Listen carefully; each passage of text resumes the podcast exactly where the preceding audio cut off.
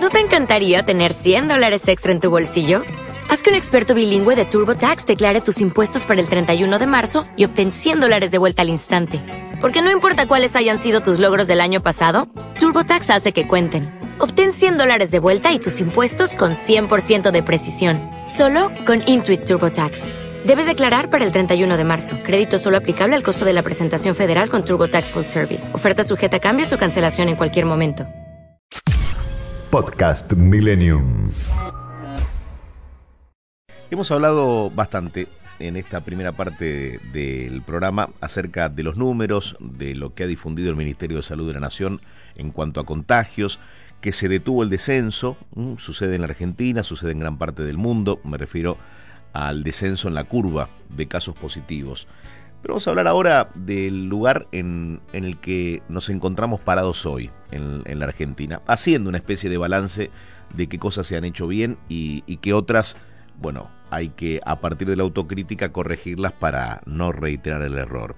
Está en línea el doctor Fernando Sichero, que es director del Hospital de Rehabilitación Manuel Roca, ¿eh? y tiene una mirada muy especial con respecto al, coronavirus y a lo que podemos hacer ¿eh? para pasarla mejor ¿eh? en pleno momento de vacunación. Doctor Sichero, ¿cómo le va? Buen día, Eduardo Bataglia, aquí en Millennium. Buen día, Eduardo, un gusto en saludarlo. Igual para mí. A ver, no digo hacer un, balance completo, pero sí qué cosas se han hecho bien y, qué se puede modificar o, corregir, digo, para no cometer el mismo error. Bueno, eh, yo la verdad que tengo una visión bastante positiva, aunque crítica del tema. yo creo que hemos casi dominado la enfermedad sabemos quién la produce, cómo empieza, dónde empieza, los síntomas, los signos, los pacientes que se complican, cómo tratamos a los pacientes. Eh, la mortalidad en la terapia intensiva después de un año y medio ha bajado el 50%. O sea, esto, es catastrófico para, para pensarlo duramente, pero el médico siempre piensa cómo le fue y cómo le va a ir. Entonces, de cada 10 pacientes que ingresaban a terapia y se intubaban, el año pasado se morían 4 y hoy se mueren 2. O sea que la medicina ha avanzado a pasos agigantados. Y lo mejor de todo que encontramos la prevención para esta enfermedad, que es una vacuna. Nunca en la historia de la humanidad se encontró una vacuna tan rápido. Nunca, jamás. Se tardan tres a cinco años en desarrollarla. En seis meses teníamos una vacuna. O sea que, eh, si usted me dice, a nivel mundial, como humanidad contra una enfermedad viral terrible, no por la mortalidad, Eduardo, no por la mortalidad. El ébola mataba el 80% de los pacientes que afectaba. Esta enfermedad mata el 2%, pero tiene una transmisibilidad tan, tan rápida y tan importante que, claro, tiene 7.500 millones de almas este, esperando por ahí que se infecten. Bueno, de esas 7.500 millones de personas, 2.700 millones ya están vacunados. O sea que nos va muy bien. Ahora, ¿qué pasa? Cada país tiene sus este sus prioridades, su manera de manejarlo y sus estructuras administrativas, médicas, eh, de salud pública y demás. Y yo creo que en Argentina la gran deuda fue este, una pésima, porque te voy a decir así, pésima negociación con el tema de la mejor vacuna del mundo y la que de cual nosotros fuimos partícipes en el estudio más grande. O sea, son esas cosas que quedan en la nebulosa. ¿Cómo no se tiene la vacuna de Pfizer? Usted se refiere a Pfizer. 13 millones y medio de vacunas más. ¿Se imagina cuál era la performance de Argentina? Es decir. Extraordinaria. Entonces usted me dice, ¿qué se hizo mal? Y se hizo mal lo de la vacuna, no me cabe ninguna duda. Es decir, hoy en Argentina existen tres vacunas de eh, una gran eficacia, ¿no? Porque no se puede dudar ni de AstraZeneca, ni de Sputnik, ni de Sinopharm, pero hubiera sido completo si se gestionaba bien en el caso de Pfizer, por lo menos para poder vacunar eh, a los menores de 18 años o aquellos que tienen eh, algún tipo de, comorbilidad, ¿no? Claro, fíjese que la vacuna de Pfizer es absolutamente efectiva en los extremos de la vida. Mm. Y resulta que los extremos de la vida, en realidad, cuando se agarran este tipo de enfermedades, son los más lábiles. Los muy niños, si, si la enfermedad los afectara más, menos mal que afecta al 1% nada más de los chicos, pero si afectara como vio la bronquiolitis o otras enfermedades virales importantes, los niños por supuesto, de menores de dos años son muy lábiles. Y bueno, y los mayores de 80 también. Los extremos de la vida siempre son más delicados para tratar. Y bueno, esta vacuna se podía haber dado a los dos extremos sin ninguna duda. Entonces, uno dice, ¿cómo puede ser que a esta altura, digamos, tengamos este, muy poca gente vacunada con una sola dosis y eh, las, los cambios de, de, estrategia sanitaria se dan en cuanto a, la, a lo que está pasando con la enfermedad, pero también a necesidades este, hasta geopolíticas, diría, ¿no? Y me parece que, digamos, que la necesidad de decir, vamos a darle a mucha gente una sola dosis, rápidamente cambió. ¿Por qué? Porque el virus es más vivo que el humano. Entonces dice, mira, encontraron la vacuna, se está vacunando la gente, voy a virar un pedacito de, del epitope y me voy a hacer más resistente. Y fue, fue lo que está pasando con las variantes nuevas, que tienen alta, alta capacidad para infectar, yo no estoy seguro que tenga mayor mortalidad. El problema que tiene es que lleva más gente a terapia. Entonces, el hecho de estar en terapia tiene más mortalidad. Pero no es que el virus sea más mortal. ¿Se entiende lo que digo? Se entiende muy bien. Ahora. Entonces, entonces claro, usted dice, pero si, este, si los extremos de la vida no están protegidos porque no hay vacuna y encima vacunaron a una sola cantidad de gente de la población, evidentemente todavía no pudimos dominar o bajar real, real y fuertemente la tasa de contagios.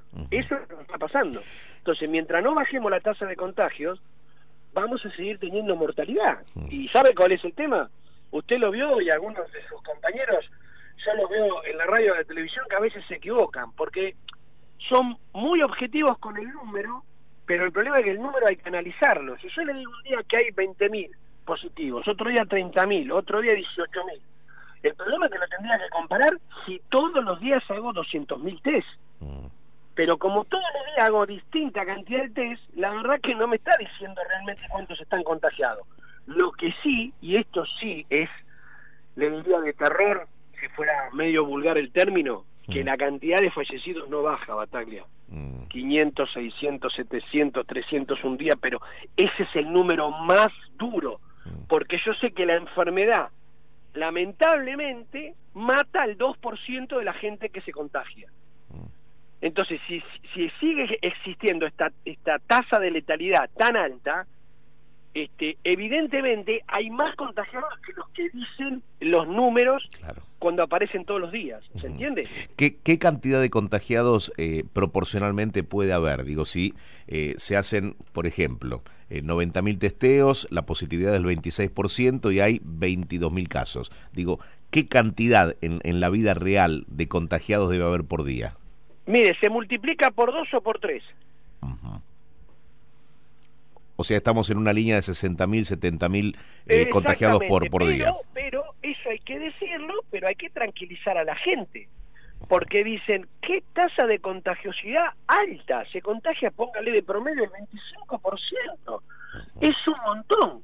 Bueno, a eso multiplíquele dos veces más.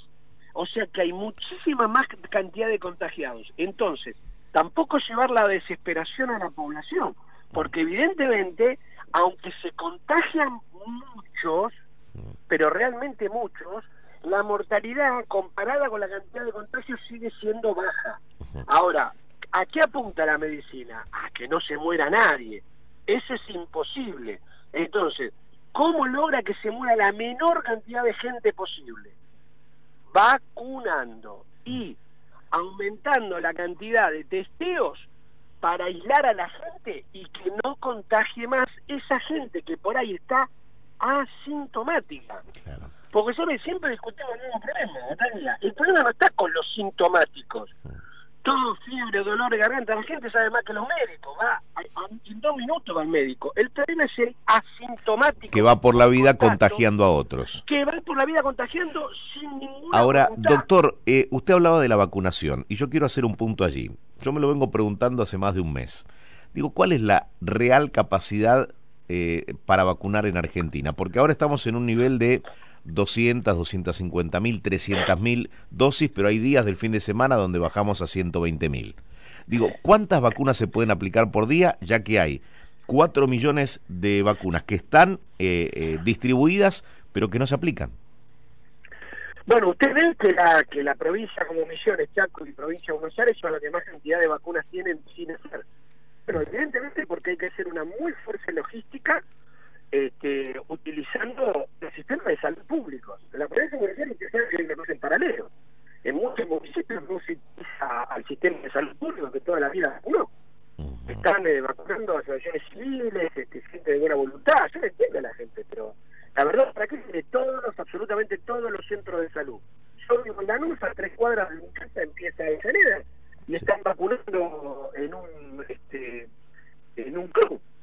Pero yo lo entiendo, perfecto. Pero la sala de salud, la Valentina no, no, Ahí lo escucho con dificultad, doctor. Eh, nos, decía, ahí está, usted nos decía que vive en Lanús, que están aplicando vacunas en un club.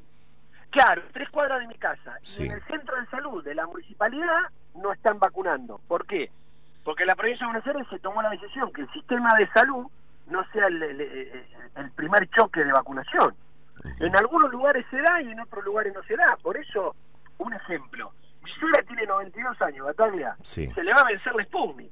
Y no puede ser que una mujer de 92 años tenga una sola dosis. Pero la vacuna no vence, dijo la ministra Beisotti. Claro, no, sí, absolutamente. ¿Cómo no va a vencer? Vence no el contenido de la vacuna. Lo que vence el punto de vista así hasta, hasta cambiando la semántica es que se vence porque yo le hago un choque antígeno-anticuerpo al, al, al, organismo, el organismo genera anticuerpos, pero esos anticuerpos son en agudo. Al darle la segunda dosis, vuelve a hacer otra carga de anticuerpos que ya son a largo plazo. ¿Se entiende? Por eso se decía, que la mayoría de gente vacunada con una sola dosis durante un tiempo tiene inmunidad, claro, porque yo le mostré a una partícula parecida al virus y el, y el cuerpo este, reaccionó. Pero si yo no le vuelvo a mostrar de vuelta otra vez lo mismo, esos anticuerpos que andaban dando vuelta se terminan, se acaban. Bien. O sea, vacunar con dos dosis es el plan completo lo que nos protege ante, ante una pandemia como esta. y eh, aparte por la evidencia, Batalla, mire, yo voy a ser muy simple con el ejemplo. Eh, usted va algo menos. Eh, cambiemos las dos cubiertas adelante. ¿Usted le pide una de, de Goodyear de un lado y el otro lado le pide una FATE? ¿O le pide una Continental y le pide una Dunlop? o, o, sea, no, le pone las dos cubiertas igual. Y las cubiertas son tan iguales, están hechas de fábrica tienen garantía y sin embargo a ninguno se le ocurre poner dos cubiertas diferentes en el auto. Mm. Es una cosa obvia. No, porque mire la, el caucho de Las vacunas son iguales. Mm. Si quieren probar por una cuestión que no sea, me pese bárbaro, pero que sea voluntario como se está haciendo en la ciudad. Mire, dosis A, lo escucho mal de nuevo, doctor. Lo escucho mal de nuevo. A ver. Eh, sí, perdón. Ahí está, perfecto. No, le decía que con la ciudad, que sea este, no obligatorio o que digan, bueno, no hay este, otra opción, le voy a poner la vacuna A y la vacuna B. Que tengo que poner las dos vacunas y estoy seguro que son efectivas. Por eso que hagan, que hagan este, un muestreo y vean si realmente se toman anticuerpos con dos vacunas diferentes. Bien. Eh, la última, ¿se detiene la variante Delta con las restricciones en los vuelos? No, no. ¿Cómo cierra la triple frontera? ¿Qué sé yo? ¿Usted vio la cantidad de vuelos que hay en Brasil? ¿Y qué me va a decir? ¿Que no hay ninguna persona que cruza de Brasil a Argentina o de Paraguay? Y hoy las fronteras, las fronteras legales están cerradas. Claro, le, no, están cerradas legalmente, pero no, pero no están cerradas. Mm. Este, todo el norte argentino es un colador, toda la vida lo fue, es un tema de idiosincrasia. Entonces, cuando, cuando entren, no sé, dos, tres, cinco personas con la variante que estén asintomáticos, que justo el PCR les dio en, periodo de ventana, mm. ¿qué quiere decir esto? Que cuando le tomo la muestra todavía no tiene la suficiente cantidad de replicación viral para que le dé positivo. Y se empiezan a contagiar, o sea, obviamente que cerrar este, y bajar, este, ¿cuál, ¿cuál es el número? Dígame usted, eh, ¿600, 700 600 pasajeros diarios. Claro, pero por eso, ¿y qué diferencia hay con mil pasajeros? ¿Cuál es la proporción de que, el de que la persona traiga el virus de afuera? Y quizás tiene que ver con la capacidad de controlar a los que llegan y que cumplan con el aislamiento. Ah, entonces ahí sí, es una, entonces una medida este, sanitaria política y no sanitaria epidemiológica, ¿se entiende? Yo no creo que cambie mucho. Mm, Me parece que el, que el gran, el gran esfuerzo es este, sentarse, decir la verdad, nos equivocamos con Pfizer, señores de Pfizer, vengan, este, sentémonos en una mesa, traigan rápidamente vacunas para todos los chicos menores de 18 años con problemas mm. y después sigamos vacunando, no, no. Y por supuesto, por supuesto, tiene que haber testeo, Bataglia. Test hay en todo el mundo, hay que hacer más testeo. Y ahí sí, por ahí desnuda un poco la capacidad operativa que tiene el sistema de salud de, de hacer eso, ¿no?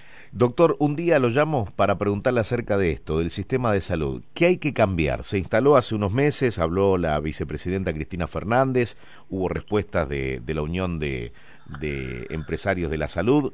Eh, digo, hablemos del tema, a ver, ¿hacia dónde debiera ir el sistema de salud? ¿Mm? ¿Le parece? Sí, cómo no, cómo no. Aparte yo, digamos, yo, bueno, soy cirujano cardiovascular, pero hace dos años que estoy como director en un hospital y, tengo las dos visiones, de un paciente frente a mí adentro del quirófano y cientos de pacientes atendidos de la organización hospitalaria.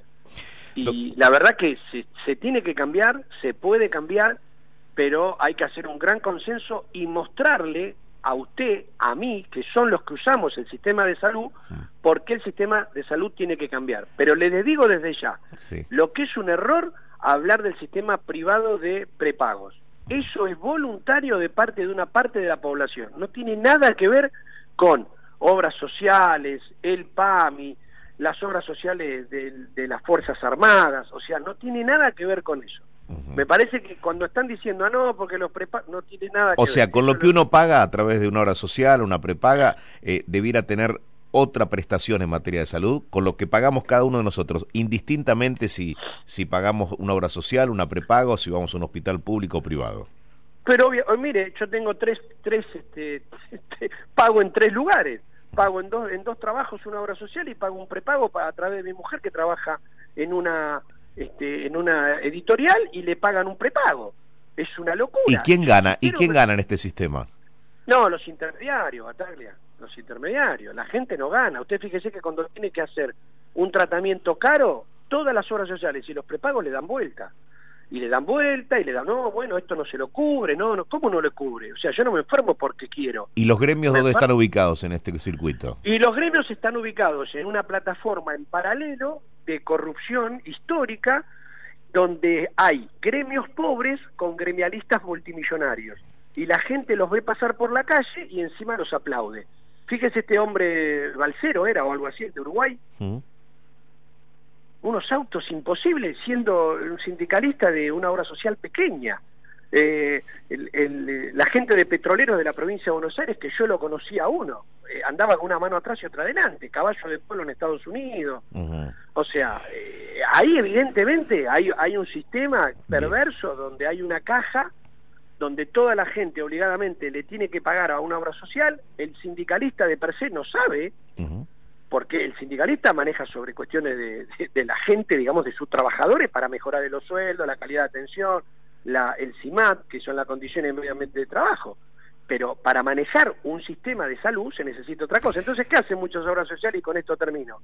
Como no tienen lugar donde internar a sus propios afiliados, hacen convenio con prepagos que son los que tienen los sanatorios. Mm. Y sobre lo que uno paga de la obra social, tiene que pagar un adicional para tener un prepago en su propia obra social.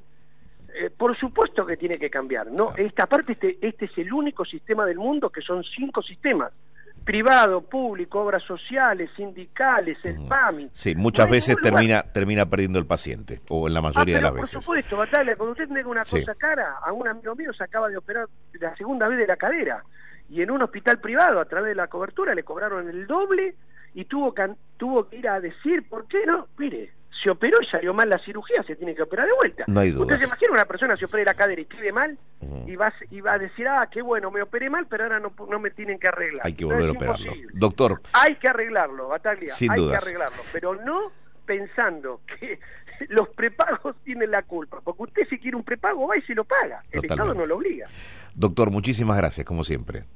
No, gusto enorme, que tenga muy buen día. ¿eh? Igual, el doctor Fernando Sichero, director del Hospital de Rehabilitación Manuel Roca. Empezamos hablando del coronavirus, de los números y en qué lugar estamos posicionados hoy en Argentina. Pero eh, el tema del sistema de salud también da para largo ¿eh? y lo vamos a continuar.